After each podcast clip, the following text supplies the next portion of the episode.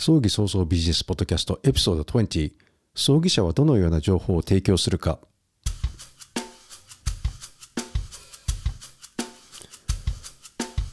はいこんにちは。今のところ日本でたった一人の葬儀創造ビジネスポッドキャスター有限会社 YEY の小田です。死に方改革研究者および旅のデザイナー姉上の旅です。今日は2021年10月23日です。では行ってみようか。久しぶりの正式な更新でございます。前回2回は番外編でしたのでね今日はきちんとした内容です。なのできちんと書き起こしをしております。はい。2001年10月23日今日の20年前は何があったかご存知でしょうか？はい。iPod が発売された日です。以前からこのポッドキャストの最後で案内をしていましたね。iPod があるからこそ今のポッドキャストがあると言っても過言ではありませんね。さて前回の葬儀社のビジネスモデルのお話でした。前回はね簡単に説明しますとお葬式の違い。直葬家族葬一日葬一般葬車葬そして嫌なゼロ葬今日のお話は葬儀屋さんの情報提供についてです。葬儀屋さんあなたのお客様にどのような情報を提供してますか？広告を見直したことありますか？大体提供する情報はご葬儀の規模とお値段ですよね。これが前回10月5日のエピソード19の内容でした。さて今回はもう少し頭をひねりましょう。お客様に有益な情報を与えていますかそこでお客様に有益な情報とは何かを考える必要があります。まず地域や葬儀屋さんの規模によってお客さんに与える情報が異なってくるかと思います。最上を持っている葬儀屋さん一式場なのか多数なのかしかも上場企業であるサンホールディングスさんみたいに50以上も式場を持っているところなのかで大違いです。あなたの会社がお客様に与える有益な情報とは何か考えたことがありますでしょうか、ね、そこを考える必要があります。これを直接出すと同業者が真似するだろうと。確かにそうですね。それなら来ていただいたお客様にだけ有益な情報を出せばよい。でもどうやってお客様に来ていただけるかを考えねばなりません。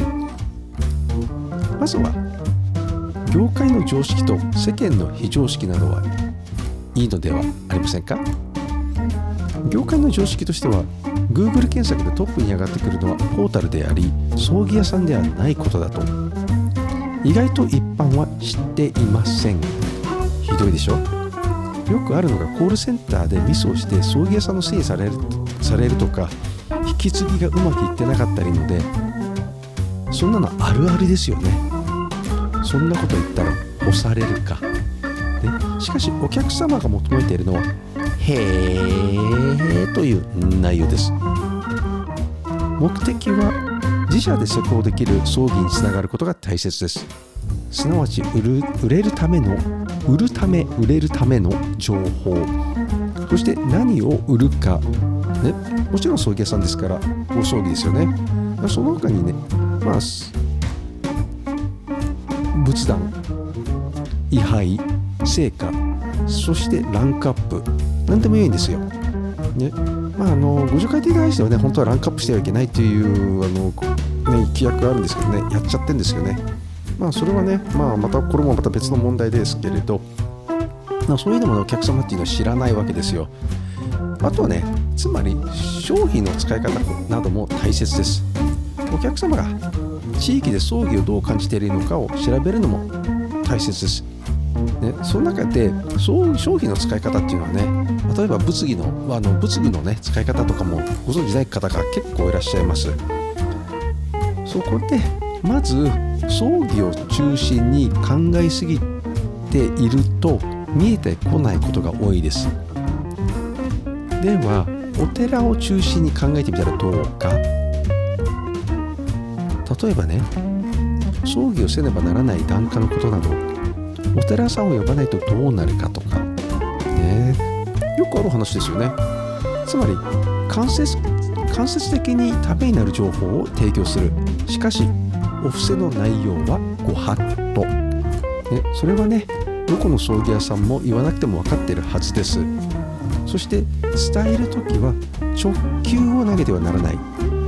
人間は心理的に「買え!」と投げると拒むんですよ。誰でもそうだと思います。でもどうやって？他人の評価がすごく有効的なのをご存知ですか？だからこそ食べログや Google や Amazon の評価が見られるわけですよ。しかも見るところはいいところと最悪のところ。ね。いいことは嘘800が書かれていることが多いからですね。誰かが書いていることがいっぱいあってあの悪いところもね同業者がね悪口書くところもあるんですよ。うちも書かれてることありますからね同業者に。おこれで絶対同業者だなっていうのもねこんなのあるありますよ、うん、だってなんでこんなことを知ってるのっていうのは同業者しかいないところはありますから。では送迎さんのアピールとは何か。今ポータブルというあポータルね。ポータルと呼ばれるネットブローカーが牛耳っているわけですよ。ネットで検索すると最初にここが出てきます。お客様はそこに電話してしまいますね。広告と出ていてもそれを見落とします。これが普通の人たちです。そういうところを正す必要があるのではと私は感じております。ポータルポータルからの仕事よりも直で仕事が入った方が手数料取られなくて済みますよね。ましてポータルのコールセンターが引き継ぎミスをした場合葬儀屋さんのせいにされるんですよ。まあ、そこもね、ポータルもね、分かってますからね、あのここなんとかべ、あの名誉挽回してくれという形でやってくる時も結構あります。まあね、こういうことは一般人は知らないことなんですよ。お客様が求めている情報は何か、ね、つまり欲しくない情報、まあ、情報というよりも欲しくない、葬儀というよりも欲しい今でしょうのつながる情報を提供することが大切です。ね、これが極意なのかもしれませんね。今日の話はここまでです。葬儀社というのは地場産業地域密着が最も大切な業種の一つです。八百屋さんやスーパーマーケットと変わらないです。葬儀社の社員一人一人が会社の広告塔です。人材は宝です。宝をより価値あるものにするのも価値なきするのも社長の判断次第です。さらに大切なことは葬儀社もマーケティングする時代です。マーケティングは単なるホームページを作ったりチラシを配ったりするだけではありません。いろいろな SNS を使うことも大切です。試して自分に合うのを使い続けることがいいでしょう。そしてネットで集客に必要なものはランディングページです。当社ではランディングページの作り方の講習会なども行っております。そして最近人気が上がってきたのがこのような音声媒体を利用したポッドキャストです。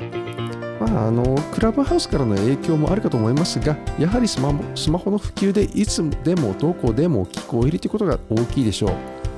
今日のテーマは葬儀社はどのような情報を提供するかでした。